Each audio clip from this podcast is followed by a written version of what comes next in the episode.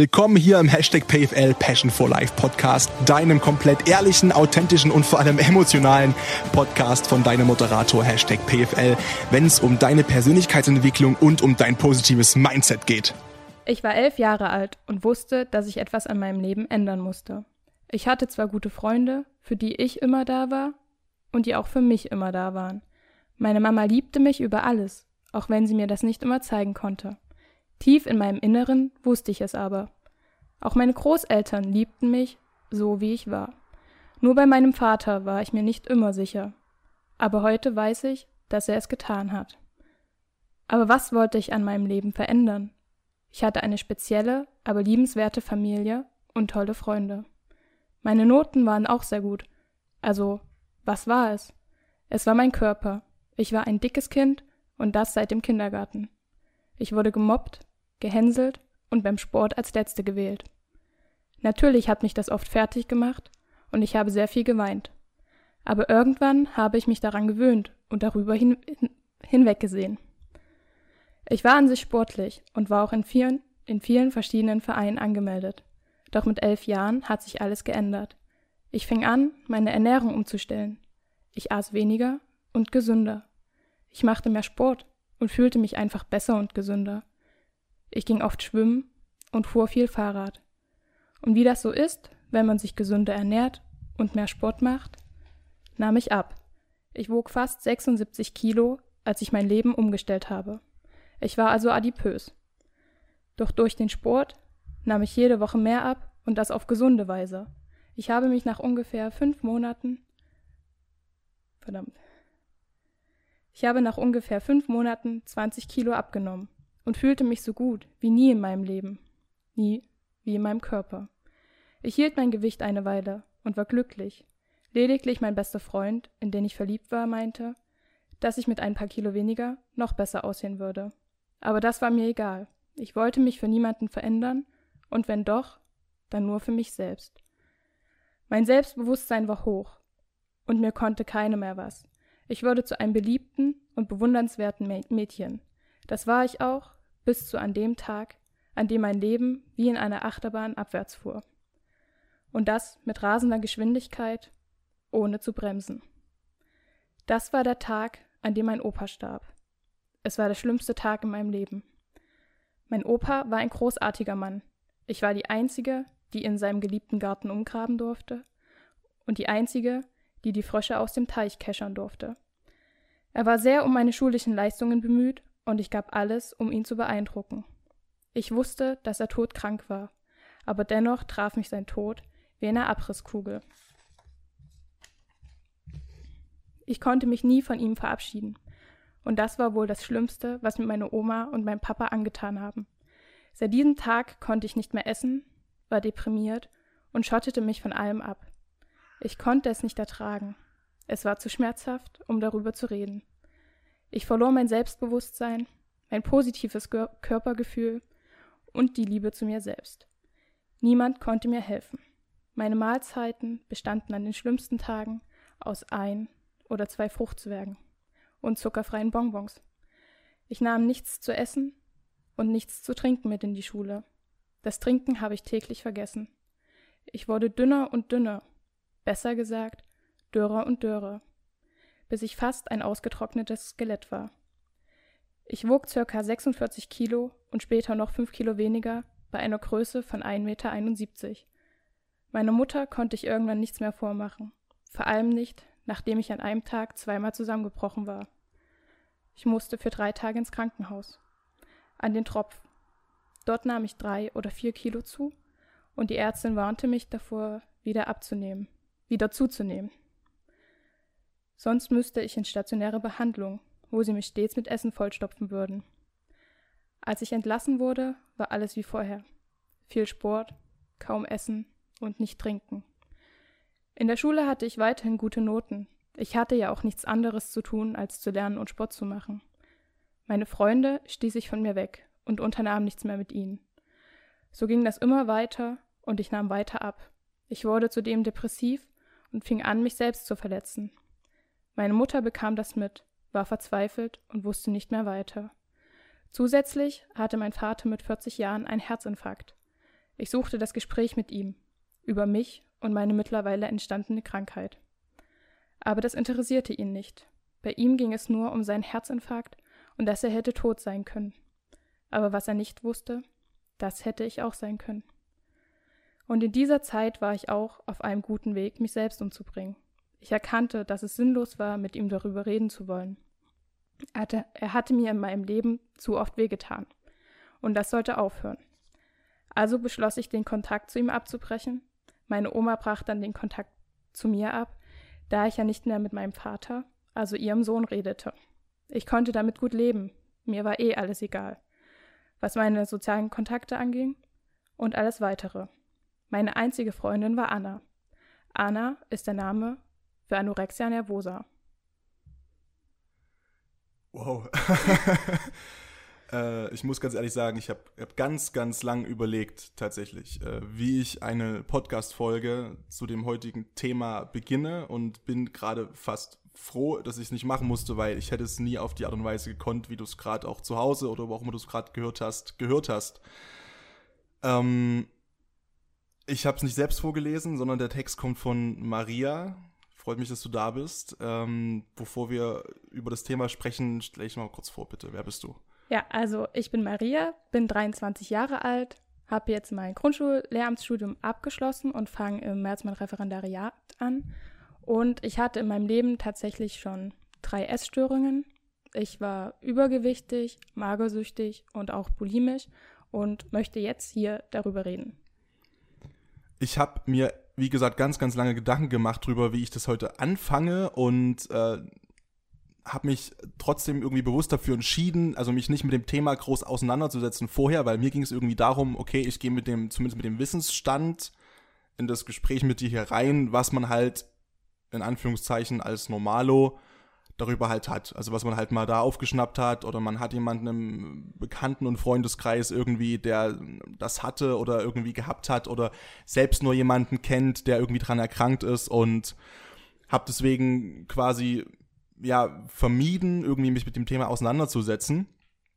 Äh, lange vorher und habe dann aber tatsächlich also nicht mehr nicht mehr ja, was ich habe nicht mehr ausgehalten, sage ich mal. Also ich habe heute früh angefangen tatsächlich ähm, mir Stories durchzulesen und auch nochmal deine Story, die du mhm. mir geschrieben hast, äh, bei Instagram nochmal äh, durchzulesen und habe dann festgestellt, dass das total krass ist, wie viele Parallelen es da oftmals gibt und dass das bei vielen in, in der Kindheit losging. Und ähm, hast du mir auch geschrieben? Irgendwie bei dir, das ist äh, sehr früh schon, oder hast du ja auch gerade vorgelesen ja, also gehabt? Ich war elf. Elf Jahre.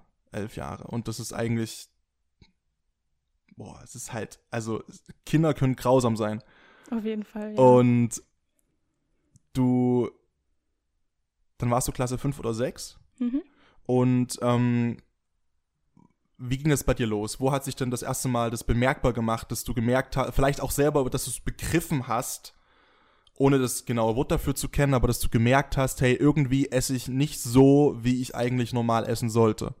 Also das hat sich eigentlich dadurch bemerkbar gemacht, dass ich mit jedem, jedem Tag bin ich mit einer Brotbüchse in die Schule gegangen, waren auch gesunde Sachen drin und ich habe aber angefangen, mein, mein Essen an meine Freunde und meine Klassenkameraden zu verschenken, damit ich das nicht essen muss sozusagen. Und zu Hause konnte ich dann halt sagen, hier, ich habe gegessen. Die Brotbüchse so, ist leer. Sie ja, ist leer, ja. Genau. Und meine Freunde, die haben das halt nicht gewusst und haben es halt dankend einfach angenommen. So ging das dann halt ähm, immer weiter. Es kamen dann auch tatsächlich Lehrer auf mich zu und haben gesagt, hier, du bist ein bisschen dünner geworden. So, und das wollte ich dann aber auch nicht hören, weil das war meine Sache und ich wollte mit niemandem so wirklich darüber reden. So, also ich wollte auch keine Hilfe in dem Moment, als es angefangen hat. Ich war dann halt so in dieser Spirale drinne, dass du denkst, ich muss dünner werden, ich darf nicht essen, ich muss Sport machen. Und wenn du was isst, dann musst du halt umso mehr Sport machen. Und dann ging das halt immer so weiter das ist dann quasi dann, also so wie ich es auch nur gelesen habe, das ist dann so dieses höchste Ziel, ne, was man sich sozusagen dann, also das höchste Ziel ist dann quasi Gewichtsverlust. Genau. Es gibt tatsächlich, Und, ja. also es gab auch so Internetseiten, das ist generell das Schlimmste, wenn man an einer Essstörung erkrankt ist, sich in irgendwelchen Foren äh, rumzutreiben, auf Twitter so zu lesen, wo die Mädels sich gegenseitig unterstützen. So pushen dann, ne? So Noch pushen. weniger zu essen und ja, verstehe. Genau, da ist aber auch wichtig zu sagen, es sind nicht nur Mädchen, es gibt auch Jungs und junge Männer, die halt ähm, dabei waren. Und da gab es auch sogenannte Pro-Ana-Seiten. Und diese haben Regeln, an die du dich halten sollst. So Mantras, die du dir jeden Tag vorsagen sollst. So was wie, ähm, denk ja nicht daran, dass du dünn genug bist. Du kannst nur noch dünner werden. Oder dass du jedes Essen mindestens 100 Mal kauen musst, bevor du halt schluckst. Ja, Sowas. ja. Oh, das ist total irre, ne? Ja. Ich, okay, ja, ich habe auch, ich habe, ich habe zum Beispiel auch so Sachen gelesen. Ich weiß nicht, ob du das dann noch erzählen wirst, ähm, aber dass es auch so bestimmte, sozusagen so, so gewisse Speisen gibt und Rezepte speziell von Magersüchtigen für, da gab es, da war zum Beispiel die Sprache irgendwie von, von Götterspeise, nur aus Süßstoff und Wasser irgendwie und, und so und, ähm, und da gibt es direkt Foren dafür quasi, wo man sich dann so, und dann fühlt man sich ja auch bestätigt in dem, ne, dass man das, was man, also du hast dann gedacht, das, was du tust, ist auch richtig. Ja, genau. Also du hast dann diese Rezepte gelesen, du hast es dann auch gegessen oder wenn du jetzt beispielsweise nur Reiswaffeln gegessen hast den ganzen Tag ohne alles, so nur damit du halt irgendwie auf diese Ballaststoffe kommst, aber so wenig Kalorien wie möglich. Ja. So, ich war damals der Meinung, Reiswaffeln haben nicht so viele Kalorien, aber mittlerweile weiß ich, sie haben doch ein bisschen mehr. Ich muss auch sagen, Das ist vielleicht aber auch das, was dich vielleicht gerettet hat. Also es klingt krass, aber ich meine, ne, das, äh, ja. Ja, ich muss halt auch sagen, ich habe keine Kalorien gezählt. Zu keinem Zeitpunkt. Ich habe einfach aufgehört zu essen. Weil viele Magersüchtige, die zählen die Kalorien. Ja, ich darf jetzt nicht mehr als 300 essen. Aber ich habe wirklich einfach aufgehört 300. zu essen. So, ich hatte halt ein Fruchtzwerg am Tag, an den schlimmsten Tagen. So, und halt diese zuckerfreien Bonbons. Das war alles, was du gegessen hast an dem, an dem Tag. Ja, und getrunken habe ich auch immer sehr wenig bis gar nichts. Ich habe dann teilweise mein Wasser in die Pflanzen geschüttet, um meiner Mama vorzugaukeln, ich hätte getrunken, weil es wäre auffällig gewesen, wenn ich mit der Flasche ins Bad gegangen wäre. Und dadurch sind dann halt auch meine Pflanzen eingegangen. Das weil ging du halt die fünf komplett Tage so. übergossen hast. Ja, so teilweise zwei, drei, 1,5 Liter Flaschen innerhalb von zwei Tagen. einfach, oh, ey, das klingt jetzt so witzig, wenn man jetzt drüber spricht, ja, und so zurücktraut, aber es ist halt, okay. Ja, Und dann, dann warst du, dann hast du ja geschrieben, dann, dann warst du quasi in, in, der, in der Schulzeit, ging das dann los, fünfte, sechste Klasse mit elf Jahren und warst du die, die, die also die, die einzige oder gab es auch in deinem direkten Kontaktkreis jemanden, mit dem du so, sag ich mal, um die Wette gemagert hast? ich war tatsächlich die Einzige. Und mit wem man dann um die, Wecke, um die Wette magert, wie du es sagst, sind halt diese ganzen Schönheitsideale.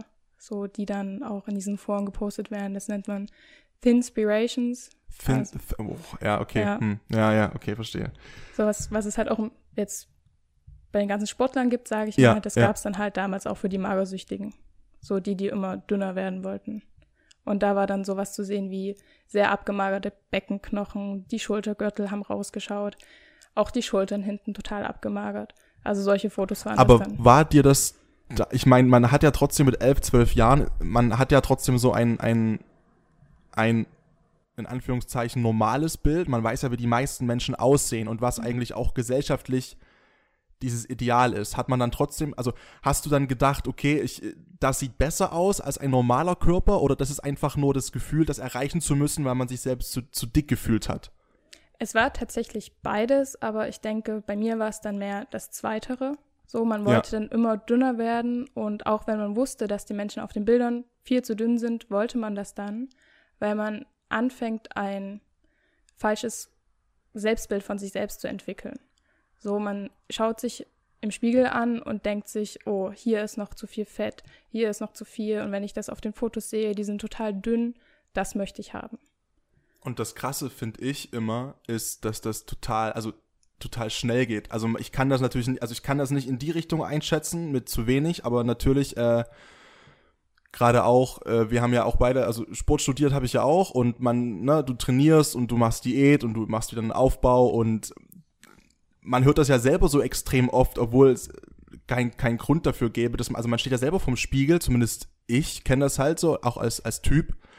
Und dann denkst du halt so, ja, die Hüfte ist halt schon scheiße. Ich habe gestern mit einem Kumpel hier gesessen und wir haben uns drüber unterhalten, äh, dass wir für den Winter eigentlich eine total krasse Form haben und dass wir auch vom Gewicht her gar nicht so viel über unserer, in Anführungszeichen, Topform im Sommer sind, maximal drei, vier, fünf Kilo, die sich über 1,90 aufteilen, die quasi, die nicht sichtbar sind für jemanden, der, der uns so sehen würde, ne? Und dann hatten wir beide mit einmal den gleichen Schlag, haben gesagt, yo, aber wenn wir jetzt noch eine schmale Hüfte hätten, wo ich jetzt schon sage, also ich habe für einen Typen eine unglaublich schmale Hüfte und keine Ahnung, und das ist total krass, wie, wie schnell da, und also auch, auch wie zeitig das losgeht, dieses komplett getriebene Selbstbild, das, wie verzerrt das sein kann, ne? Dass man dann wirklich, sage ich mal, dasteht und sich sagt, boah, nee, es geht gar nicht. Und ähm, es ist, es ist verrückt, weil man diesen, also zumindest geht es mir so, man merkt diesen Moment einfach nicht, ne? Man, man merkt es dann meistens, wenn das dann zu spät ist oder danach. Ja, man findet dann halt auch immer wieder was Neues, was zu viel ist. Egal, ob das jetzt am Körper im Spiegel ist oder wenn man sich jetzt halt, wie das bei Essgestörten ist, sich täglich mehrmals wiegt und dann halt merkt, okay, ich habe jetzt die fünf Kilo abgenommen, die ich abnehmen wollte. Ja. Das reicht mir nicht. Ich möchte jetzt noch weitere fünf Kilo abnehmen. Und so kommt es dann halt, dass man dieses gestörte Selbstbild entwickelt, dass man sich selbst auch, ja, wie sage ich es, verabscheut, dass man sich selbst eklig findet. Solche Gedanken hat man dann. Oder auch wenn man sieht, man hat jetzt wieder 300 Gramm zugenommen. Das vermisst ihr den ganzen Tag.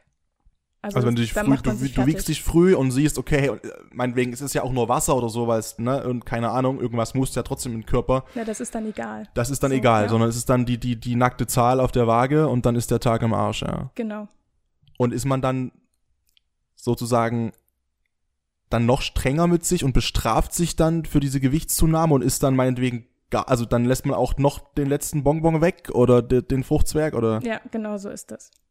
So, man macht dann zur Strafe noch mehr Sport, wie ich das schon gesagt hatte. Ja. Man isst noch weniger und ja, man verzieht sich dann halt einfach nur so in seinen eigenen Kopf, sage ich mal.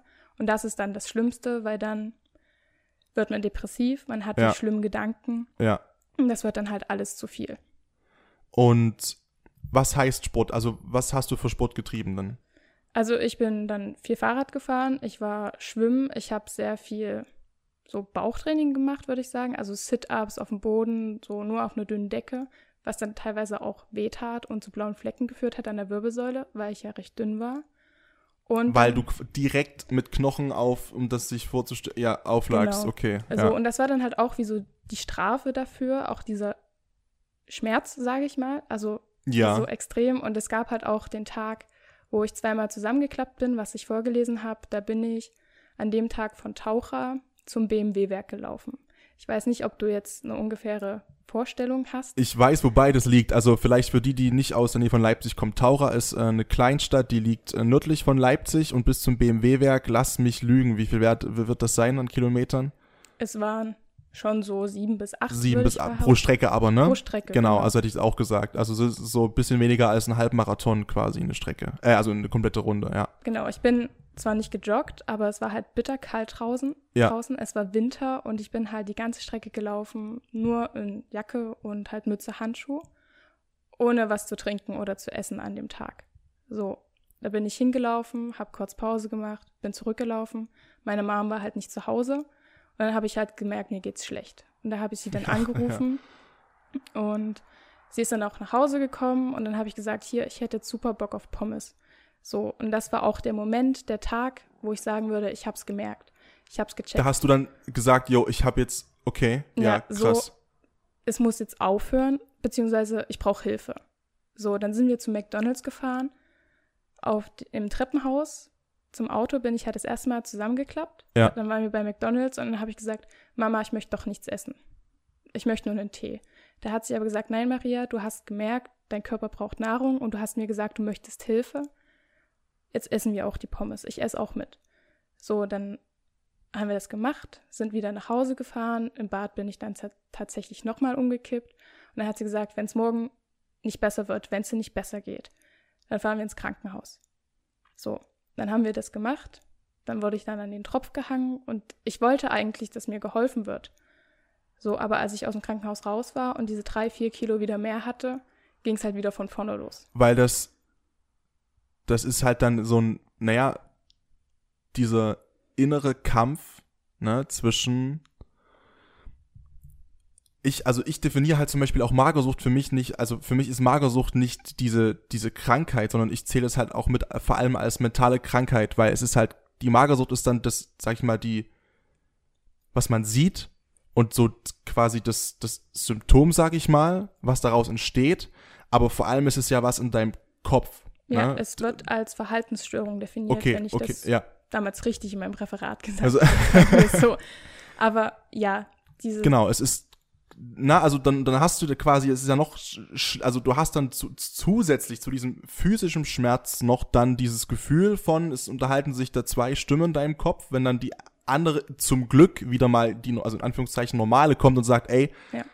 jetzt ist Pommes, verdammte Scheiße, jetzt ist halt Pommes. Ähm, und die andere sagt dann, nee. Hm. Und wo sind wir gerade auf dem Zeitstrahl, dass ich das irgendwie einordnen kann? Das war dann, ähm, ich denke, so Mitte 2012. Okay. So anderthalb Jahre, nachdem das alles angefangen hat. Das heißt, anderthalb Jahre hast du wirklich äh, nach bestem Wissen und Gewissen gehandelt und hast nicht gemerkt, dass das ein Problem ist. Ja. Okay, krass.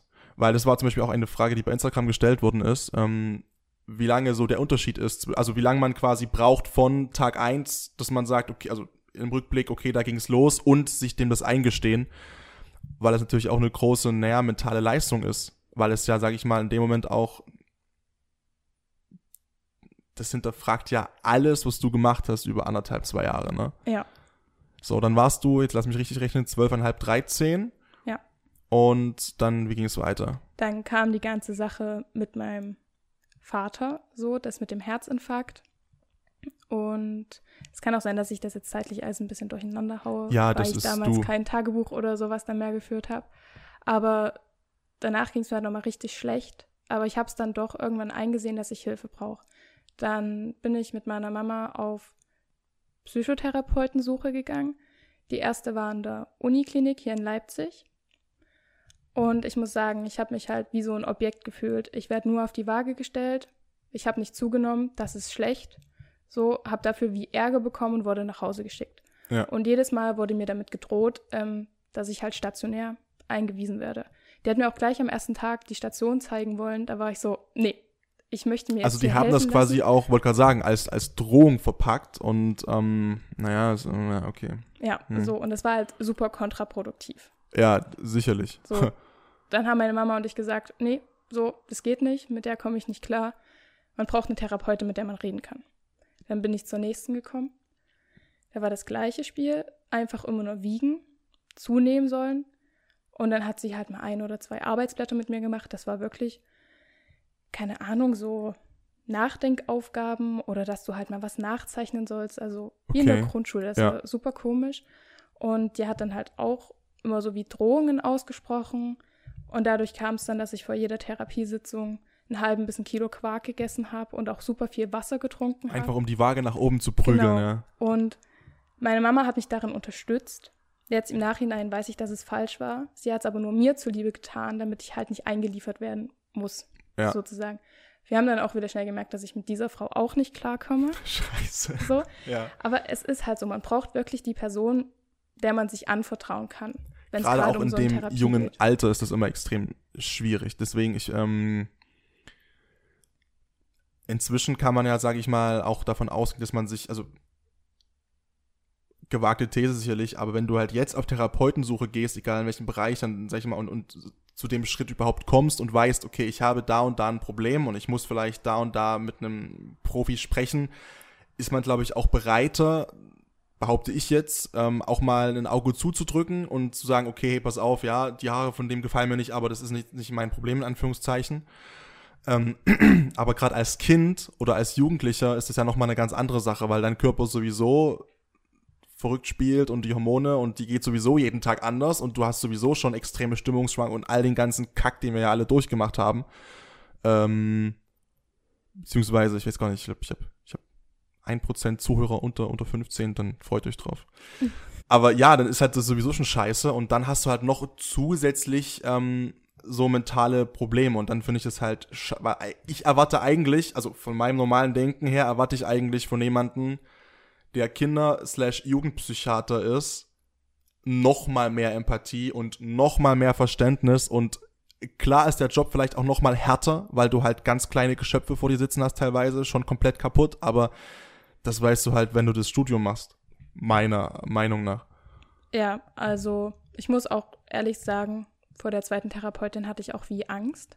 Ja. Also sie war auch eine recht große, breit gebaute Frau. Ja. Ich würde sie jetzt als Mannsweib bezeichnen. Das ist jetzt nicht böse gemeint. Aber ich so hoffe, eine- du weißt, was ich ich weiß, meine. was ich meine. Ich, das ist, äh, ich habe dazu früher immer gesagt, äh, so eine russische Wachfrau. Ja, genau. Und Äh, wenn du halt vor der stehst, als kleines, böse gemeint. zierliches Mädchen, hast du halt einfach Angst. Und dann kommt da auch so ein Spruch wie, ja, du wohnst in Taucher, da gehe ich immer ins Schwimmbad, vielleicht sehen wir uns da mal. Boah, super So, war ich professionell. so, super nee, professionell. Oh nein. Nee, sowas halt. Und dann haben wir dann meine dritte Therapeutin gefunden und mit der bin ich dann auch sehr gut zurechtgekommen, Ja. muss ich sagen. Aber das Problem war, ich habe nicht zugenommen.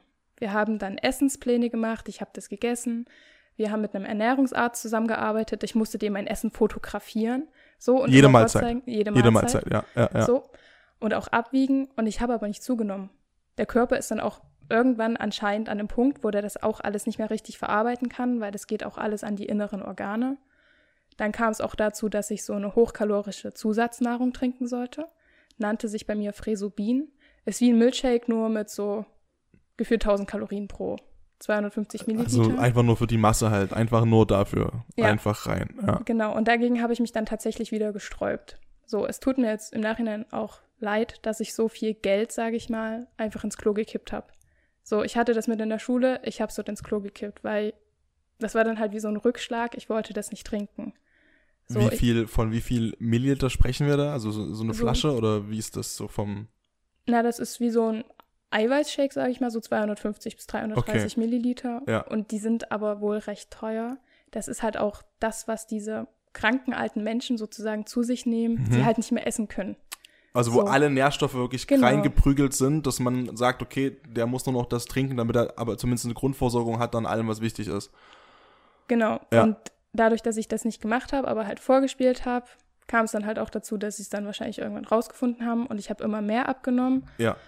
Und dann war es trotzdem irgendwie so, dass ich gesagt habe, okay, ich kann jetzt mit der Phys Psychotherapeutin weiterarbeiten, aber irgendwie bringt es uns ja allen nichts, beziehungsweise mir bringt es vor allem ja, nichts. Ja. Und dann haben wir gesagt, okay, wie wäre es mit einer ambulanten Psychotherapie im Parkkrankenhaus in Leipzig? So, habe ich gesagt, ja, können wir gerne machen. Da gehst du dann halt hin, kannst trotzdem in die Schule gehen und gehst dann halt trotzdem wieder hin. Und dann hab, haben wir uns dort vorgestellt, dann wurde mir Blut gemessen, ich wurde gewogen, dies, das.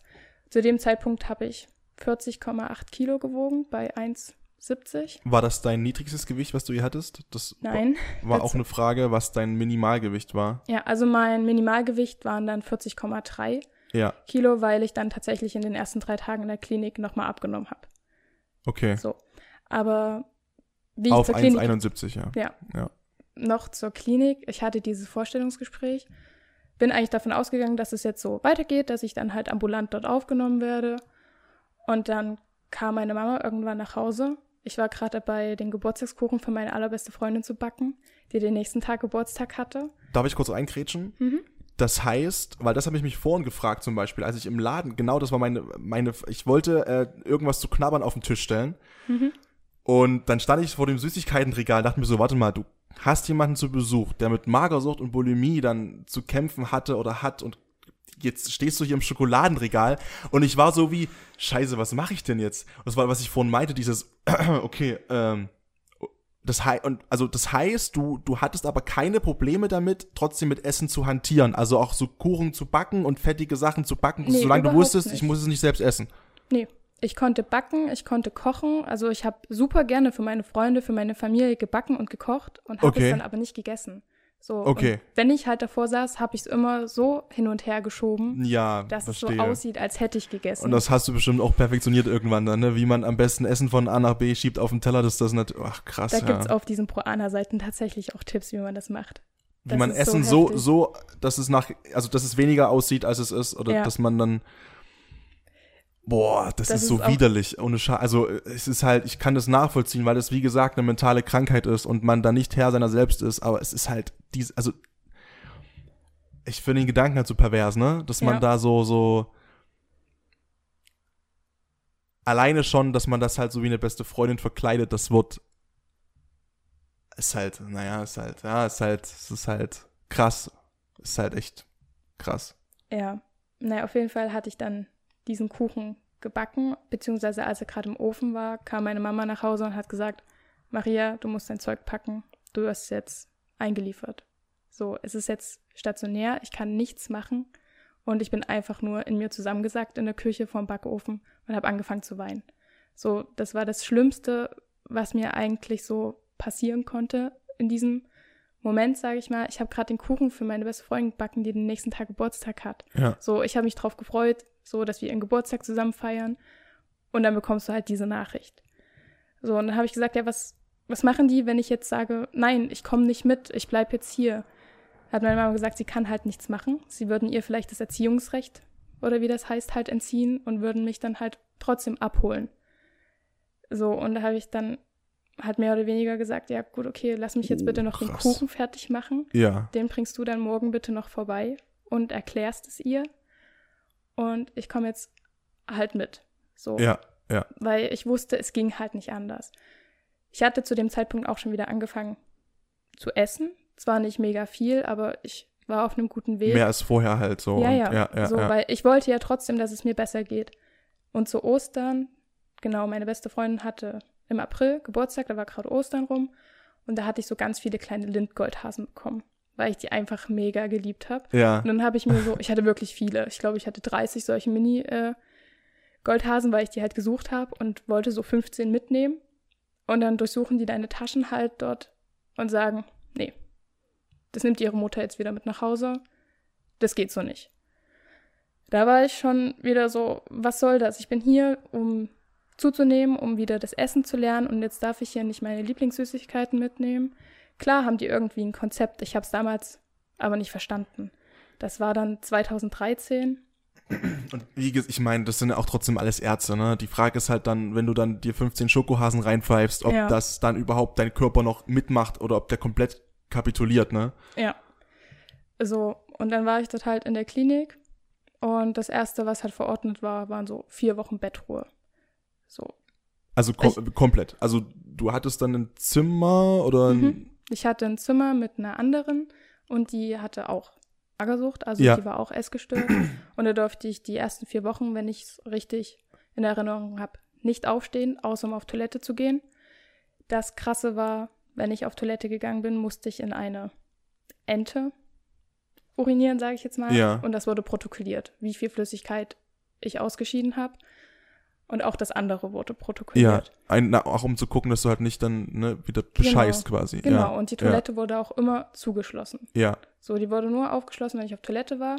Eine Stunde nach dem Essen durfte ich auch nicht auf Toilette gehen.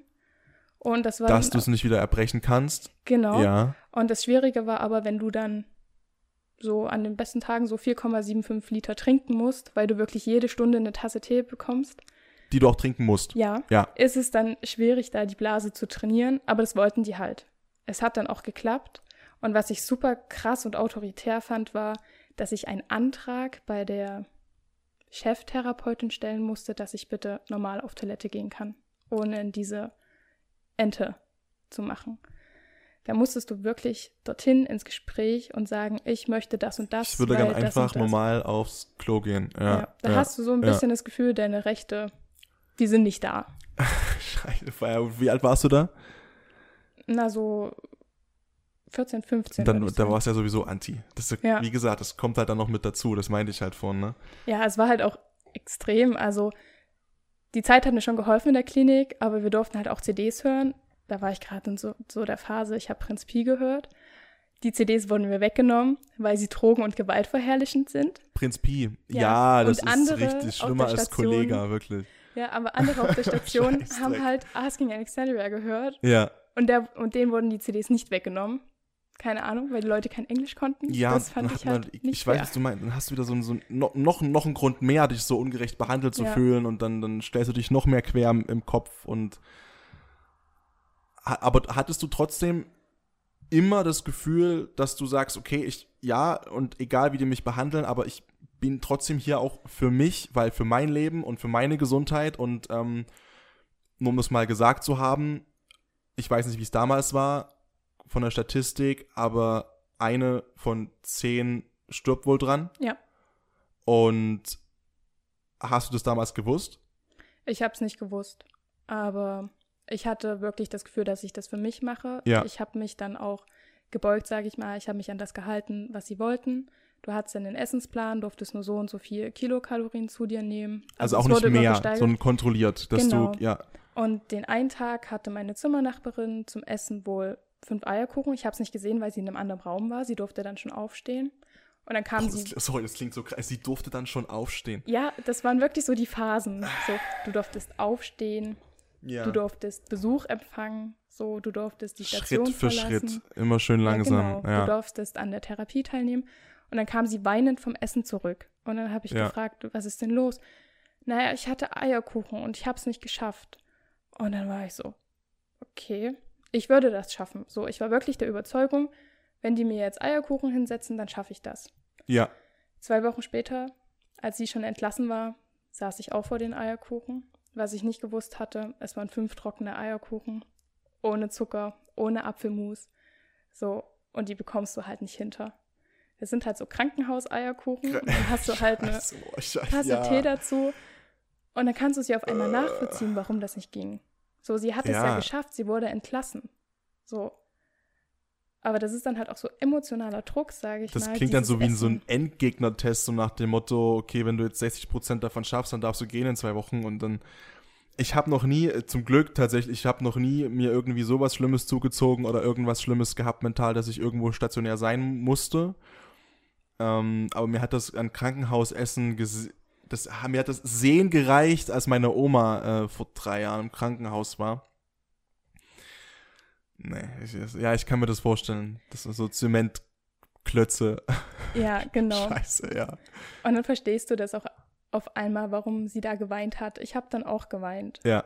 So. Und was, was sagen denn in dem Moment die, was sagt denn so ein, so ein Therapeut, wenn du sagst, hör mal zu, ich krieg die, ich krieg diesen, ich, also geht nicht. Also so, also hast du dann auch gesagt, hör mal zu, das ist, das Zeug ist trocken wie Scheiße, wie soll ich das essen? Ja, das habe ich gesagt, aber ähm, da waren halt nur die Schwestern da. Ja. Und die haben dann halt nur gesagt, ja, wir geben es weiter. Ich weiß nicht, ob es weitergegeben worden ist. Ah, die sind, äh, die, nein, aber die wissen das. So. Die hundertprozentig wissen die das. Ich meine, die sind nicht, die Hoffnung habe ich zumindest immer. Und das wird auch so sein in 99% der Fälle. Die sind ja nicht dumm. Ja. Aber andererseits denke ich mir immer so, wenn du den Job 50 Jahre lang machen möchtest oder 40 Jahre lang machen möchtest, mh, was dir nicht hilft in dem Moment, aber du kannst ja dann auch schlecht zu jedem einzelnen Mädchen da eine Bindung aufbauen emotional. Ich meine, du, du musst dich ja irgendwie abtrennen davon, sonst gehst du, du, sonst fährst du nach Hause und bist jeden Tag komplett auch selbst mental im Arsch ja. und fährst eigentlich dann nur direkt weiter zu einem eigenen Psychologen, weil du es gar nicht mehr schaffst dann. Also ich kann das schon nachvollziehen, ich kann aber auch nachvollziehen natürlich, dass das, ja, ich sag mal, für die Betroffenen natürlich so, gerade wie du es so beschreibst, Mhm. natürlich auch nicht gerade das, das Gelbe vom Ei ist. Die Frage ist halt dann, wo liegt denn da die, die beste Lösung für alle? Ja, ich hatte aber halt generell dort in der Klinik das Gefühl, dass mit dem Essen ist zwar alles schön und gut, wie das geplant ist, aber die Aufteilung, wie jetzt beispielsweise bei den Eierkuchen, war halt meiner Meinung nach nicht richtig. Und wie ich schon gesagt habe, in den ersten Ja. Tagen hatte ich ja auch abgenommen. Das Ja. lag daran, weil ich die ersten drei Tage nur dieses Fresubin bekommen habe, beziehungsweise Schokopudding. Und ich war aber schon an dem Punkt, dass ich mehr gegessen hatte zu Hause. Ich hatte dadurch also weniger zu mir genommen, als ich zu Hause schon habe. Und dadurch habe ich abgenommen. Aber das muss man doch auch, also ich, ich, ich halte es für so normal, ne? Aber das muss man doch eigentlich auch erfragen. Also ich muss doch eigentlich, okay, wie ist denn jetzt der Stand zu Hause? Alles klar, Maria ist auf dem und dem Stand kalorisch und isst im Schnitt das und das und das und ja, gut, ja. Ich weiß nicht, was da schiefgegangen ist. Keine Ahnung. Es war auf jeden Fall blöd, sozusagen, dass ich abgenommen habe, weil mir dann im Nachhinein, als ich entlassen wurde, auch gesagt wurde, ja, eigentlich waren wir am Überlegen, dich auf die Intensivstation zu legen. So, das ist dann halt auch nochmal ein Hammer, wenn du das erfährst, nachdem du entlassen wurdest. So. Also. Da hast du aber wirklich sehr, sehr empathische Schwestern gehabt. Also, Ja, also es gab eine, die hat dann mit mir auch immer Phase 10 gespielt. Ja. Fand ich super, aber dann hattest du halt auch so Schwestern, die dann beim Essen wieder super strikt auf den Plan geschaut haben. Da gab es mal Nudeln mit Tomatensauce. Und dann habe ich gefragt, darf ich mal Parmesan dazu nehmen? Mhm. Das hat mich auch sehr geprägt. Und dann hat sie gesagt, naja, ein Teelöffel. Dann habe ich mir einen Teelöffel halt Ja. voll gemacht, weil ich mochte Käse trotzdem noch. Hab gefragt, ist das okay? Hat sie gesagt, nee, mach mal ein bisschen weniger. Hatte ich einen halben Teelöffel, dann habe ich nochmal gefragt, ja, ist es jetzt so okay? Nee, mach mal nur die Löffelspitze. Dann habe ich mir auch gedacht, ja, da hätte ich mir das jetzt auch sparen können. Kannst du einfach auch, ja, wollte gerade sagen, dann leck mich und ich nehme keinen Käse, ganz ehrlich. Ja. Oder die Ärzte merken das dann halt auch, wenn du mehr zu dir nimmst. Irgendwann durfte ich dann auch raus. Das hat sich dann irgendwie Tagesausflug genannt. Da bin ich dann mit meiner Mama zu meiner Großtante gefahren in den Garten. Und ja, ich habe das Müsli mitbekommen, was ich essen sollte, diese Nachmittagsmahlzeit. Hab aber lieber ein Stück Kuchen gegessen. So, weil ich das jetzt halt super lange nicht hatte. Und das haben die den nächsten Tag auf der Waage gesehen und haben dann gefragt, ja Maria, was hast du denn gestern gegessen? Du hast ja nicht nur dein Scheiße. Müsli gegessen. Ja, okay, verstehe. So, und das ist halt so, du fühlst dich halt die ganze Zeit kontrolliert. Und das ist halt auch nicht schön. Müssen die aber auch, ne? Ja, Sicherlich. klar. Jetzt rückblickend zu sagen, Jetzt sage sicherlich. ich, es war äh, richtig. Ja, So, weil, du, wie gesagt, ne, äh, das ist halt irgendwann leider nur noch bei der Krankheit äh, Mathematik. Ja. Wenn du halt zehn Leute hast und dann weißt, okay, eine davon schafft es halt nicht. Ja. Und ähm, ja, wie gesagt, ich möchte den Job auch nicht machen. Also das ist, ich habe da auch immer, ich bin auch immer so zwiegespalten. Ich habe auch ähm, mit Psychologen telefoniert, dem letzten äh, seit November sehr viel und habe auch viel am Telefon gehabt, wo ich dachte, ich würde mir ein bisschen mehr Empathie wünschen und ein bisschen mehr was, also ein bisschen mehr auch soziale Intelligenz. Und dann denke ich mir so, okay, andererseits, wenn du jeden Anrufer mit seinen Problemen irgendwie umhätschelst und umtätschelst und so, dann du fährst selber nach Hause und bist halt kaputt. Das ist halt auch Ja. scheiße dann, ne? Aber ich meine, im Endeffekt ist das deren Job und die haben es vorher eigentlich gewusst. ja. Gut, dann äh, ging es weiter Also- und du bist, ja. Ja, also ich habe das dann auch geschafft, Ja. sagen wir es mal so. Ich hatte ein Zielgewicht, was ich erreichen sollte. Ich habe auch, ähm, was viele vielleicht nicht wissen, wenn man magersüchtig ist und untergewichtig, man hat seine Menstruation nicht mehr. Das fällt Mhm. halt einfach aus und das habe ich dann in der Zeit auch wieder bekommen. Das war für mich einfach ein Riesenerfolg, sagen wir es mal so, weil mein Dass Körper, Körper mir wieder gezeigt dann- hat, ja, es funktioniert. Ja, ja. Und dann habe ich mein Zielgewicht erreicht, war zehn Wochen dort. Und dann hat auch meine Therapeutin von außerhalb gesagt, ja, ich äh, nehme jetzt Maria weiterhin noch ähm, provisorisch halt in diese 50 Stunden waren es, glaube Therapie und ich kümmere mich darum. So, also den, Aus, äh, den Ausweg so begleitend quasi, dass man dann Genau. so, ja, ja, ja. So, und dann war das alles okay. Und dann lese ich im Kurzentlassungsbrief, ja, Zielgewicht wurde ähm, erreicht, war zehn Wochen hier. Die wollten mich eigentlich noch zwei Wochen da haben. Da hatte ich aber auch Angst, dass ich nicht versetzt werde. In Äh, der Schule jetzt in meinst der du? Schule. Ja, Ich ja. habe auch immer alles nachgearbeitet. Das Ja. Einzige, was ich nicht gemacht habe, war Romeo und Julia zu lesen. Ob das jetzt so wichtig war, keine ja, Ahnung. ich sag mal, da kommt man in seinem Leben so schwer drum rum, das kriegt man auch so mit, was da passiert ist. Ja, genau. Und auf jeden Fall stand dann in dem Kurzentlassungsbrief auf Drängen der Kindsmutter und der Patientin. So, und das verstehe ich bis heute nicht, warum das dort drin stand. Ich habe mein Zielgewicht ähm, geschafft. Ich war diese Ja. zehn Wochen dort, die man dort sein muss. So, ich hatte wieder gesund zu essen gelernt, sage ich mal. Ich hatte den Ausblick, dass ich weiter bei meiner Psychotherapeutin noch bin. Und dann steht da sowas drin. Aber ich glaube, da darf man sich, also es klingt jetzt ganz einfach gesagt, ne, aber ich glaube, da darf man sich einfach keine Gedanken drüber machen. Ja. Weil das, also es bringt ja nichts. Es macht es ja, es macht's ja nicht besser. Es macht es ja einfach nur, es holt dich ja einfach immer nur wieder zurück. Immer wieder und wieder und wieder. Und das ist jetzt äh, sechs, sieben Jahre her. Ja. beim 2021, ja, also mehr sogar. Also hast du da, also wenn du sagst, es beschäftigt, äh, beschäftigt dich aus Interesse oder hast du da immer noch emotionales Gefühl von, es, ich, ich ähm, muss wissen, warum oder wieso oder weshalb? Oder ist es so, dass du sagst, okay, ich würde es einfach gern wissen, warum, wieso, weshalb, aber das Ergebnis lässt mich emotional trotzdem ruhig. Also was diesen Satz betrifft, ist es mittlerweile bei mir nur so, dass ich halt diese Unsympathie von dieser Cheftherapeutin darin sehe, Ja, okay, verstehe. weil die halt einfach so ja, unfreundlich okay. war. Also Ja. mit der konnte man halt auch nicht reden. So mittlerweile denke ich so, ja, steht halt drinne. Ich Ja. war dann noch bei meiner anderen äh, Psychotherapeutin weiterhin. Ähm, habe tatsächlich, als ich entlassen wurde, an dem Tag war der letzte Schultag von meinen Freunden, habe die dann in der Schule besucht, so nach dem Unterricht und das war einfach super cool. Wir hatten an dem Tag dann auch noch unser 10. Klasse, nee, 9. Klasse Abschlussfest am See und da waren wir dann auch da, haben gepicknickt. Also es war alles cool, ich war auch gesund, sag, sagen wir es mal so. Ja. An sich Also du hast zu dem Zeitpunkt damals geglaubt, das ist alles ja, cool wieder und normal und so wie es sein soll und also in dem Wissen bist du da auch raus. genau. Ja. So, und mir wurde ja gesagt, wenn man einmal eine Essstörung hatte, es steht eigentlich lebenslang in deinem Lebenslauf, weil du immer wieder rückfällig werden kannst. So, das sagen dir die Leute so. So richtig genesen wirst du nie sein. So.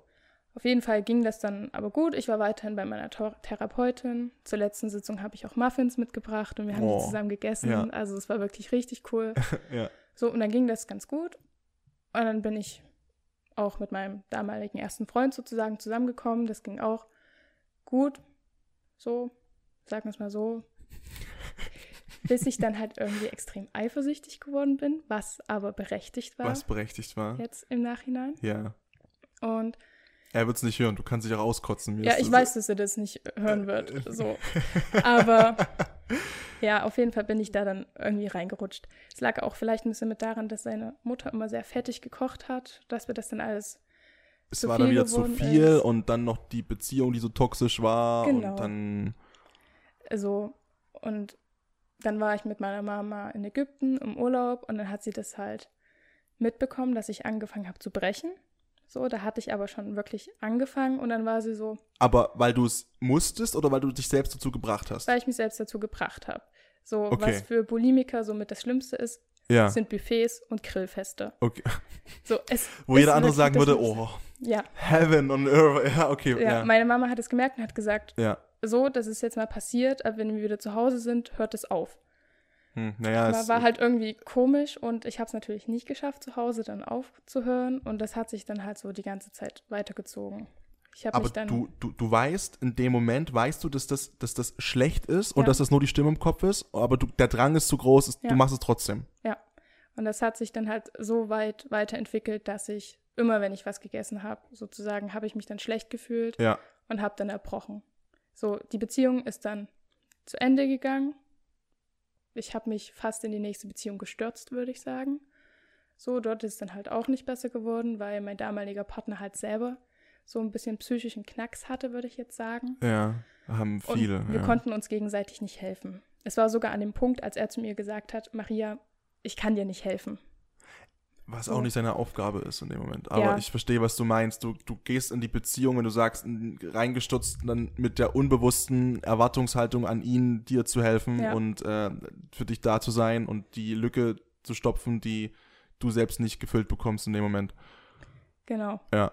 Also, und dann kam es halt, wie es gekommen ist. Viele werden es vielleicht gelesen haben, dass ich mich in meinen jetzigen Freund verliebt habe. Das haben viele, also ich habe sehr, ich muss auch echt sagen, ich habe sehr, sehr viele Nachrichten auch bekommen. Und äh, was ich auch sage zu deinem Freund, muss ich echt sagen, ich habe äh, natürlich auch ein bisschen geguckt, ne, logischerweise so, äh, weil ich auch einfach wissen wollte, okay, ähm, die Fragen kommen dann noch natürlich, auch wie er, wie geht er damit um? Ähm, ihr seid, ihr seid echt ich, abartig niedlich zusammen, wirklich. Ich finde, ich äh, wirklich, und äh, das ist, gibt, ist, ist, äh, wenn man mich kennt, wenn man mich kennt und weiß, ich sage das zu ganz wenigen Pärchen. Aber äh, ihr seid schon sweet zusammen, ja. Ja. Und ihm habe ich es am Liebe Anfang. Grüße, er wird's hören. Ja. ihm habe ich es am Anfang halt auch verheimlicht. Ja. So. Aber er hat es halt mitbekommen. Er ist ja auch schlau und intelligent. So. Und man bekommt das dann halt schon mit. So, vor seiner Familie habe ich es halt ja ganz gut, würde ich sagen, ähm, geheim gehalten. Ich weiß nicht, ob sie es jetzt mittlerweile wissen. Seine Mom hat auch Instagram. Ich weiß aber nicht, ob sie es gelesen hat. Okay. Ihr seid seit Und- vier Jahren zusammen, ne? Ja, Okay, das ist natürlich schon lange Zeit, um das nicht zu wissen. ja. So, auf jeden Fall. Krass, und meiner ja. Mama habe ich es tatsächlich auch erst jetzt nach ein paar Wochen gesagt. Äh, vor ein paar Wochen gesagt. Und ihre Reaktion war so wie Schock und sie konnte nichts mehr sagen. So, weil sie hat es halt auch einfach nicht mitbekommen. Und Du warst gut. Ja. Ja, du Mhm. perfekt, perfektionierst das, du planst das. Ich habe jetzt gegessen, ich muss jetzt innerhalb der nächsten ein bis zwei Stunden, muss ich halt erbrechen. So, Und da du- gibt's, lass mich raten, ohne es zu wissen, da gibt's auch wieder Forenbeiträge, die dir helfen und so mit Zeitplänen und okay, du hast jetzt und dann musst du und dann, Genau, du trinkst beispielsweise viel Wasser, damit es wieder besser raustransportiert werden kann. Eiscreme ist super einfach zu erbrechen.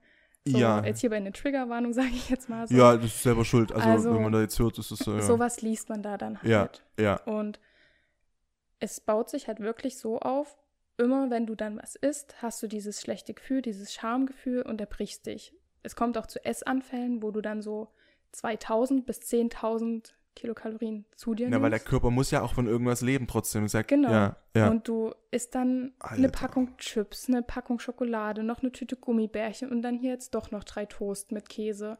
Und das isst du alles Und es geht auch einmal. plötzlich halt, ne? Und wie ist denn das? Also sonst ist es so, dass du dann auch einfach kein Hungergefühl hast und auch, oder wenn du isst, dann ist schnell Sättigungsgefühl da oder wie ist das dann sonst? Überhaupt nicht. Also das Sättigungsgefühl hat sich dann immer erst danach eingestellt und das waren dann Bauchschmerzen. Weil es war dann so, alles, was ich gegessen habe, war irgendwie zu viel. So auch in meinem Kopf. Ja, na und da habe ich das ja. wieder rausgebracht. Ja. Und was halt auch noch mit hinzukommt, du erbrichst auch recht viel Flüssigkeit. So, Natürlich. du trocknest dann auch aus, deine Zähne werden beschädigt. Und du vielleicht trinkst dann- nach wie vor trotzdem auch nichts, ne? Du bist, also hast dann ja nichts, Nö, nee, auch nicht, auch wieder nicht. Wieder Pflanzen gegossen, aber halt nicht getrunken dann sozusagen, ja. ja. Also ich habe auch ehrlich gesagt jetzt noch ein Trinkproblem, aber ich habe mittlerweile, mittlerweile eine App, so, wo ich eine Pflanze gießen kann, wenn ich trinke. Die kenne ich, ja, die kenne ich, ich weiß nicht, ja, stimmt. Es ist, ah, es ist verrückt, aber wenn es hilft, hilft und es ist scheißegal, wie, wie das erstmal klingt, aber ich, ich kenne die App auch, ich habe die mit einer Arbeitskollegin oder sowas. Da war das irgendwie, dass man so, so einen Baum züchten konnte, glaube ich, Genau. irgendwie, ne? Und, dann, und wenn man das vergisst, dann geht er wieder zurück, der Ja. Baum. Man muss immer den Baum, dass der halt, äh, so wie Nintendogs halt nur mit trinken, so. Genau. Ja, aber ist doch cool, wenn es funktioniert. Ja, also es gibt ja viele Menschen, die zu wenig trinken. Sagen wir es mal so, bewusst, unbewusst und deswegen. Ich glaube, das ist eine. Volkskrankheit, absolut. Ja. Also das ist, glaube ich, äh, geht so vielen Menschen so. So, ja. Genau, und mein Freund hat es dann halt irgendwie gemerkt, um jetzt darauf zurückzukommen. Ja. Dann haben wir Lösungen gesucht, wie wir dagegen vorgehen können. Jetzt nicht, dass ich mich gleich wieder in Psychotherapie begebe. Wir haben dann angefangen, an einen Kalender Smileys zu malen, ob ich einen guten Tag oder einen schlechten Tag hatte. So gut war, wenn ich mich nicht erbrochen habe. Schlecht war, wenn ich mich halt erbrochen habe. Selbst schuld, also selbst herbeigeführt. Ja, ja. Und Bei mir war es dann tatsächlich so, dass ich auch keinen Finger brauchte, um mich zu erbrechen. Ich hatte dann einfach diesen Würgereflex. So, Okay, also einfach, weil du dann so krass schon, ja. klingt dumm, aber antrainiert Ja. warst, so, äh, dein Körper wusste, ah ja, hier abbrechen, geht los und dann, Ja, das ist halt gruselig, finde ich. Das ist auch. ja, äh, ich habe Ja. das auch noch nie gehört. Also das ist, äh, ich, ähm, ich habe das ein einziges Mal machen gemacht. Ähm, jetzt ist keine Suffgeschichte, das war, als ich hatte eine, eine Lebensmittelvergiftung oder irgendwie sowas oder hatte, irgendwas war da letztes Jahr im Sommer und habe ähm, mir aus, boah, nicht, was heißt Verzweiflung, also habe einfach zu viel Tabletten genommen und Mhm. zwar Kohlenstofftabletten und ähm, habe das dann mir einmal erzwungen sozusagen Mhm. und, und das ist einfach, es macht, es macht keinen Spaß. Ja. Es ist krass, mit welcher Zuverlässigkeit das funktioniert und wie schnell das einfach wirklich auch geht. Das finde ich halt auch krass. Ich, wenn dann auch, sag ich mal, die, also so kann ich mir das nur, nur vorstellen, wenn du halt äh, Bulimikerin bist oder Bulimiker und dann auch weißt, okay, hey, ich, ich, das Verheimlichen ist halt auch so einfach, weil du gehst ins Klo, du brauchst, keine Ahnung, 60 Sekunden, Mhm. zwei Minuten maximal, Ja. wie ein normaler Toilettengang, da würde keiner denken, weißt du, wenn du erst 10 Minuten an dir rumdoktern müsstest, bis du mal erbrichst, wäre auch auffällig dann, ne? Aber so ist es halt, du gehst halt rein, weißt, zack, zack, zack, und dann ist es halt durch, das Thema. Ja. So war es halt. Ja. Du planst es, wie gesagt, auch, wenn du jetzt in einem Restaurant essen bist. So, dann Hast übergibst du trotzdem du alles gemacht. Also Ja. so schön sozial, so alles, als wäre alles schick, ne? Und dann, ja, ja, ja, ja. Genau. ja. So, und das mit den Smileys hat dann halt auch irgendwie nicht so geholfen. Da haben wir dann noch was Ich finde anderes ich find die versucht. Idee trotzdem übelst niedlich so, ja, ich, Ja. ja. okay. So, und dann habe ich irgendwo gelesen, man soll sich für jedes Mal, dass man erbrochen hat, sich einen Eiweißshake machen. Einfach, damit man halt irgendwie die Kalorien und auch die Proteine dann halt wieder zu sich nimmt. Soll man ja immer danach eigentlich trinken dann, ne? Wenn Ja. das, ja. Und das fand ich dann aber auch irgendwie doof. Ich hatte dann Angst, diese Okay. Proteinshakes zu trinken und habe dann aber halt äh, aufgehört zu brechen teilweise. Also es hat auch Hat funktioniert funktioniert. eine Weile. So. Und dann ging es mir halt auch wirklich gut. Wir sind ja auch viel gereist und in den Das stimmt, ihr wart ja trotzdem, ja, klar. Ja, und bei den Reisen ist halt immer das Problem, es sind fremde Länder, du willst eigentlich alles probieren, du möchtest alles kosten, jedes Gericht, jede Süßspeise, was die da halt Also als der Wille war auch da bei dir. Du hast dann trotzdem, also die, die in Anführungszeichen wieder normale Stimme hat gesagt, ey, jetzt mach doch mal hier und das sieht und die Mandeln dort und drüben und das Mhm. sieht alles super aus und das war trotzdem, also der Wunsch war trotzdem da. Ja, und auf vielen Reisen ist es mir dann halt auch wir- wirklich schwer gefallen. Also ich bin dann wie rückfällig geworden auf den Mhm. Reisen, würde ich jetzt behaupten. Mhm. Und ich hatte trotzdem natürlich ein schlechtes Gewissen. So, Mhm. ich meine, wir haben Geld dafür ausgegeben. Das ist tolles Essen, was es nicht wert ist, wieder erbrochen zu werden und in der Toilette zu landen. Und irgendwann habe ich mir dann gesagt, hm, es läuft trotzdem nicht so, wie es laufen soll. Du setzt dir jetzt die Deadline bis zum ersten Staatsexamen. Wenn Mhm. du es bis dahin nicht geschafft hast, gesund zu werden, dann schiebst du das Referendariat, dann begibst du dich in äh, Psychotherapie und wenn es sein Mhm. muss, auch stationär in ein Krankenhaus. Weil es Mhm. gibt auch, ich weiß gar nicht, wie die Kliniken heißen, die sind wirklich darauf spezialisiert. Und ab da an habe ich dann wirklich angefangen, sage ich mal, mit mir zu arbeiten. Klar bin ich immer mal irgendwie rückfällig geworden, ob das jetzt durch eine Party war, wo ich vielleicht zu viel Alkohol getrunken habe, wo man dann nicht weiß, liegt es am Alkohol oder liegt es an dir? Weil bei Bulimikerinnen ist es auch so, oder Bulimikern, ist es auch so, dass sie dann auch so vielleicht Drogen und Alkohol missbrauchen, um das halt herbeizuführen. So. Ach so, und dann nach dem Motto sagen, ich bin ja gar nicht ähm, Genau. Bulimiker, ich habe einfach nur zu viel gesoffen, jetzt zum fünften Mal am Stück. Ah, verstehe, okay, verstehe. Genau, so. Steht auch in den Foren drin, nehme ich an. Mhm. Ja, ist unfall, wirklich, ich krieg's, da krieg ich's kotzen, wenn ich so, also wirklich, das, äh, ja, okay, so, Entschuldigung, ja. So, und auf jeden Fall, seit 2020 kann ich jetzt auch sagen, mir geht's richtig gut. Ich hatte in dem Jahr halt wirklich drei einzelne ähm, Rückfälle. Das lag halt daran, dass mein Großonkel beispielsweise gestorben ist. Ich weiß nicht warum, aber ich lag dann auf der Couch, habe geweint und auf einmal habe ich gemerkt, Also Ich muss auch, mich Es jetzt- kam einfach auch der Wirkreflex sozusagen, Ja. er war einfach dann da, ja, okay, wir hatten vorher Armbrot gegessen und dann war es so, okay, du musst dich jetzt übergeben. ja, So, deswegen würde ich das jetzt halt auch auf was Psychisches zurückführen. Ja. Dann gab es halt auch einen Tag, wo ich halt einfach zu viel gegessen habe, wo dann wirklich wieder die Stimme da war. Du hast zu viel gegessen. So, du kannst jetzt keinen Sport machen, sozusagen. Du musst dich jetzt übergeben. So, Äh, Rückfall heißt dann in dem, in, äh, in, in dem Fall heißt es dann der ganze Tag immer wieder oder einmal an Nur dem Tag? einmal. Okay, also ich hatte dann wirklich nur einmalige Rückfälle. ja. So, und habe die dann auch offen mit Marvin kommuniziert. Und da bin ich halt auch echt froh, dass er dann immer da ist. So, und mir auch zuhört und mir gut zuspricht. So. Und ich denke, ich kann da recht stolz drauf sein. Aber ey, 100 Blöd, Prozent. dass es jetzt am 26. Dezember halt der letzte Rückfall war, weil es halt einfach die Weihnachtstage zu viel Essen war, denke ich. Ich hatte dann auch Kopfschmerzen, also ich hatte allen, Kopfschmerzen, glaub ich, ja. Bauchschmerzen, so richtige Ja. Krämpfe. Und dann habe ich auch angefangen zu googeln, was das sein kann. Und dein Körper kann halt nicht so viel auf einmal wieder zu Ja. sich nehmen. Ich meine, klar, ich habe immer normal gegessen, so die Tage vorher, auch das Jahr vorher. Aber in Weihnachten, wenn es dann losgeht, am 24. gibt es Kartoffelsalat mit Würstchen. So, ich esse jetzt nicht Ja. viel Fleisch, aber Ja. diese drei, vier Tage, das war halt so, boah, ich fühle mich wie so eine Metzgertochter, ohne das jetzt blöd zu meinen. Ich habe so viel Fleisch Ich würde gerne gegessen mal in mit, mit einer. Metzgertochter sprechen. Ja. Es ist jetzt nicht böse gemeint, aber Nein, um Gottes Willen, alles gut. so, es gab halt so viel Fleisch. Ja, Und mir war dann halt auch schon wie schlecht, sage ich mal. Und dann an dem 26. ging es mir dann halt abends nicht gut und da kam es halt dazu. aber dann, dann bist du da inzwischen an dem Punkt, wo du sagst, okay, also, es kommt halt jetzt, okay, ähm, aber es bringt ja auch nichts, dann sich dagegen zu wehren und dann sich wieder reinzureden. Du sagst dann halt, okay, hey, ich habe erbrochen jetzt, ja, dann ist halt so, ist es halt so. Ja, ich habe dann auch, ich habe dann auch geweint, weil es Ja. mich halt auch so fertig gemacht hat. Weil Ja. eigentlich wollte ich es nicht, aber ich wusste insgeheim, dass es mir danach besser gehen würde. So, und ich weiß ja auch, dass es jetzt nicht wieder von vorne anfängt. Ich weiß ja, dass ich so stark bin und ja, ich weiß, absolut. Absolut. das, das war jetzt gerade der Moment und die nächsten Wochen geht es mir wieder super, die nächsten Jahre. So. Und das ist halt das Ding. Ich werde nie sagen können, dass ich jetzt super gesund bin, dass ich nie wieder rückfällig werde. Das kann ich nicht sagen. So. 100 Aber man, also wenn ich das sagen darf, bei allem Respekt, man sieht es ja auch an. Also ich finde, und das ist ja genau das, was ich auch allgemein, was ja so abartig ist an, an mentalen Krankheiten allgemein, ähm, man sieht es den Leuten nicht an. Ja. Überhaupt nicht. Und wir haben uns ja ähm, das erste Mal, ich glaube, immer im Gym kennengelernt Ja. und, und getroffen.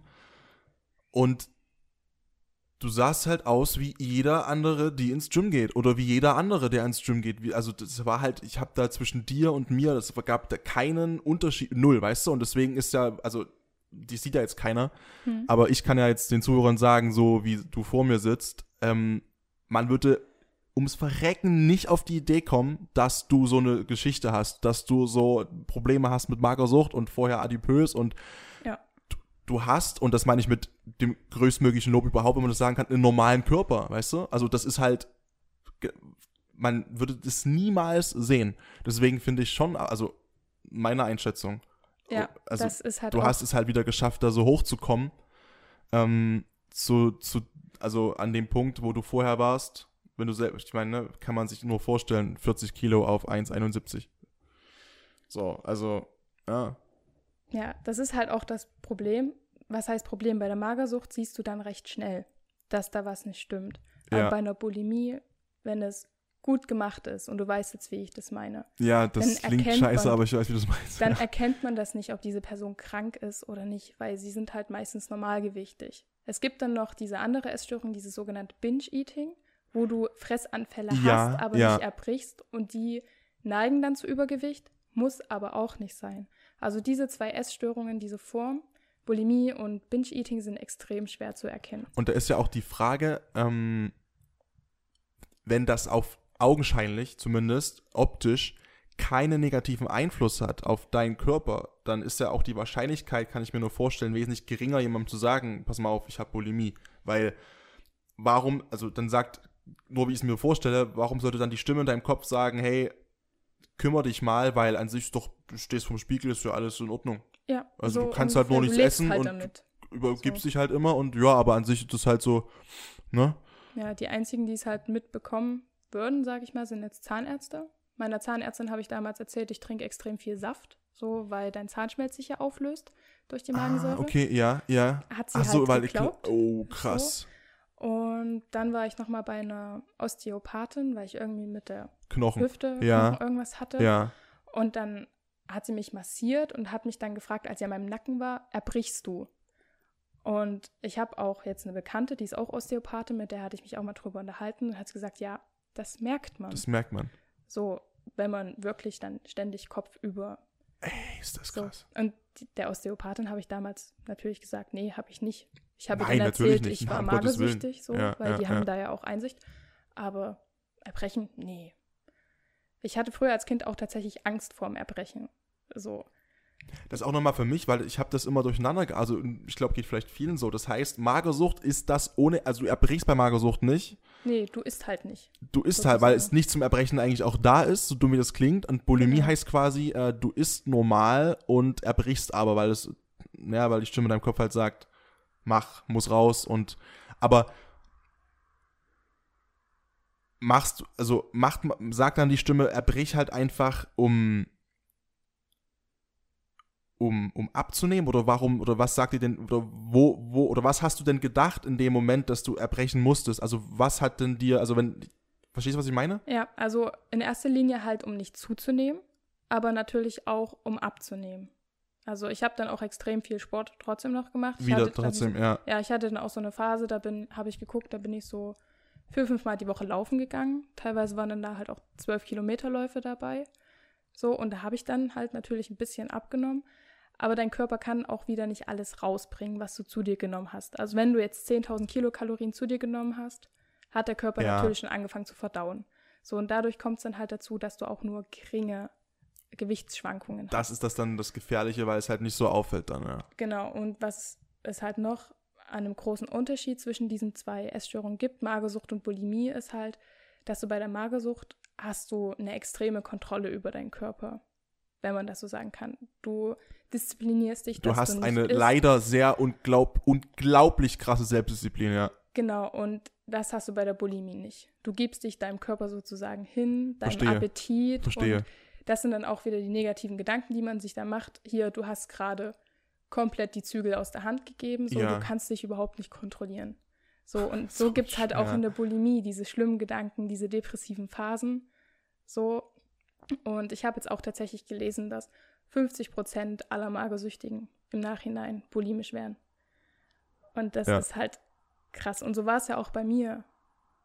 Bist du da aber jetzt in, in irgendwelchen, in Anführungszeichen, Foren, die auch positiv sind, also wo sich quasi Erkrankte auch unterhalten und motivieren dahingehend, sag ich mal, in die andere Richtung was Gutes zu machen? Und oder wie gibt's sowas auch? Oder gibt's, also hoffe ich. Ich bin tatsächlich gar nicht mehr dort unterwegs. So, okay. das mit den 50 Prozent, das habe ich mal in einem Forum gelesen und habe es dann halt in meinem Referat gefunden, was ich mir gestern nochmal durchgelesen habe. Ja.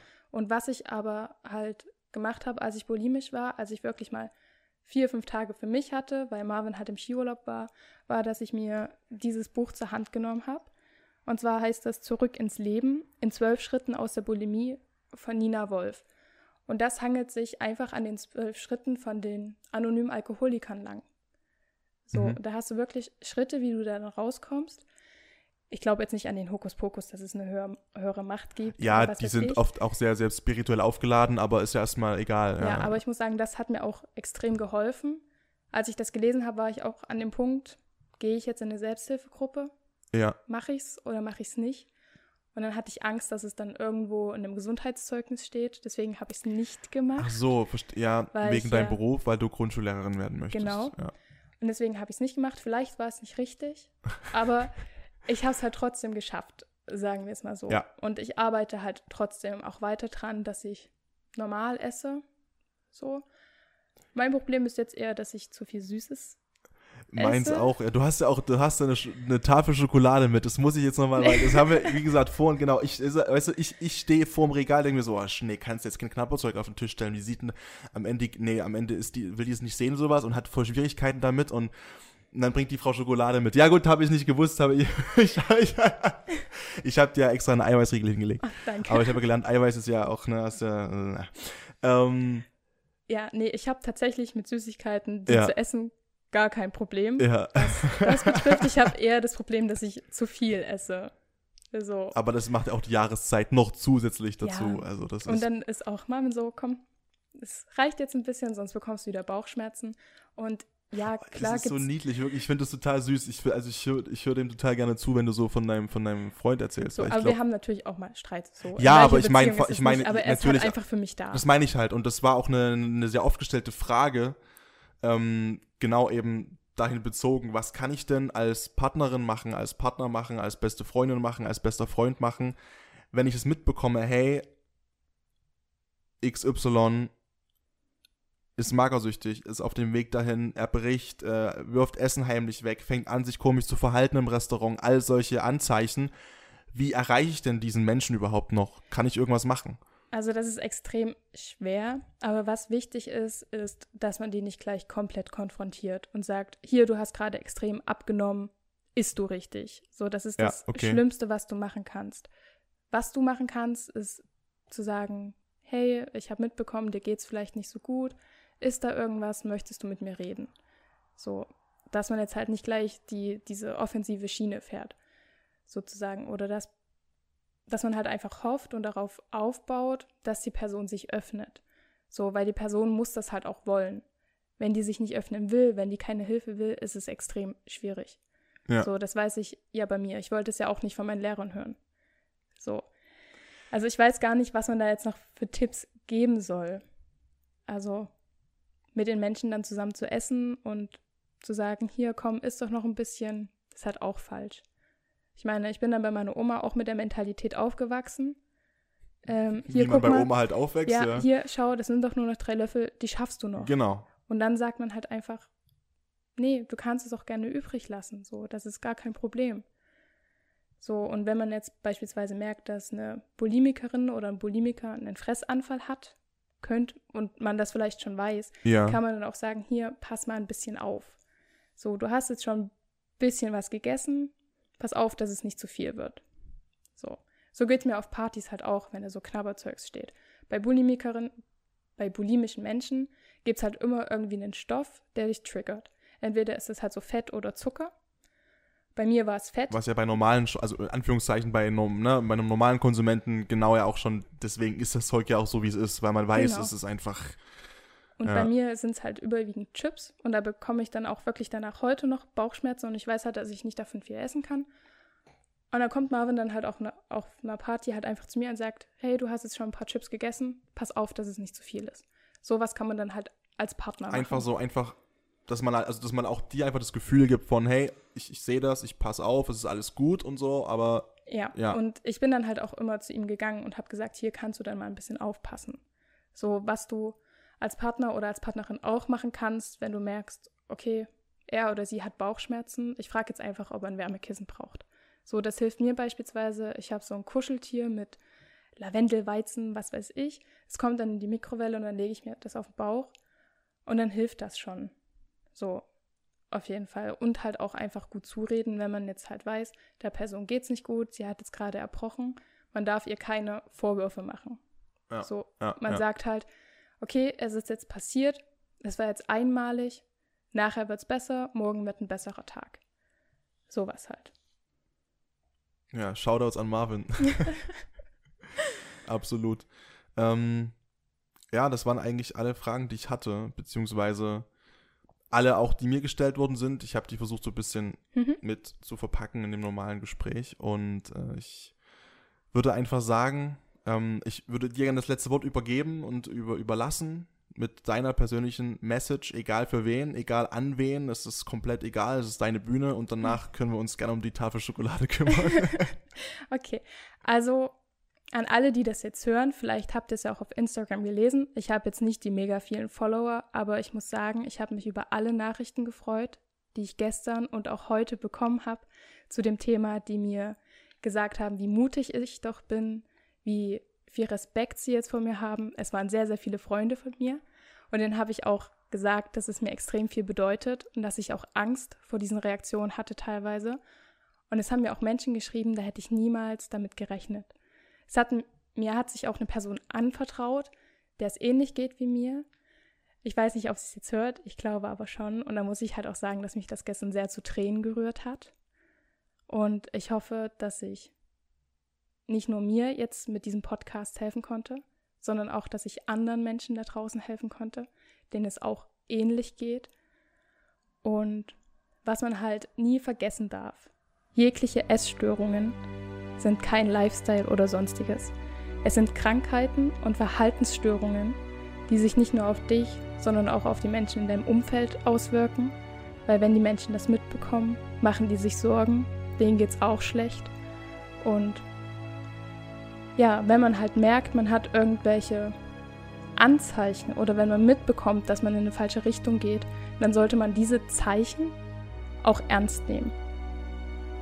Wie gesagt, weder eine Magersucht, eine Bulimie, Binge-Eating oder Adipositas sind Lifestyles. Nein, es sind Krankheiten. Und damit muss mittlerweile auch offen umgegangen werden. Man darf es nicht verschweigen. Danke.